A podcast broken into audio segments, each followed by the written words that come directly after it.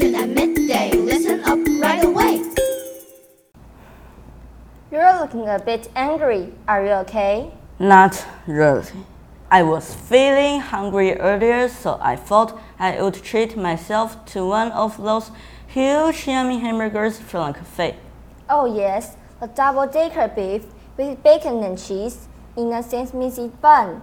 Yum! So what's with the face? Well, when I opened the box,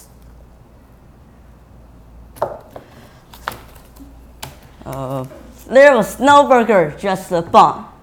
Oh dear, no burger. You could call it a nothing burger. Haha, ha. yes, I suppose you could. Actually, the word nothing burger can also be used to say other things too. What's that?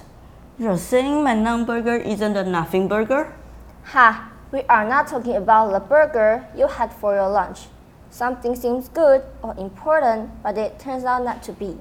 At the end of the day, you don't care about it anymore, it's less important. For example, I was worried when I came home around 8 o'clock. I felt I would be grounded, but it turned out to be a nothing burger. My parents were cool with that.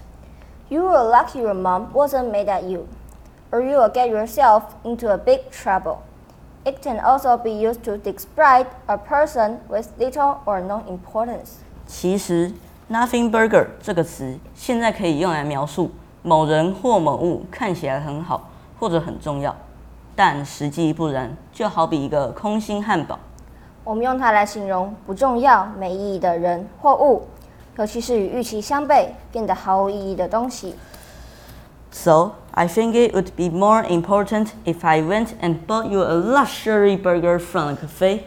Mm, maybe. Just make sure there's a burger in the bun this time. It's Braden from Liu Xing. It's Ariel from Liu Ren. Stay tuned to next week Voice, of, of Jiren. Bye. Bye. Voice of Jiren. Learning every now and then.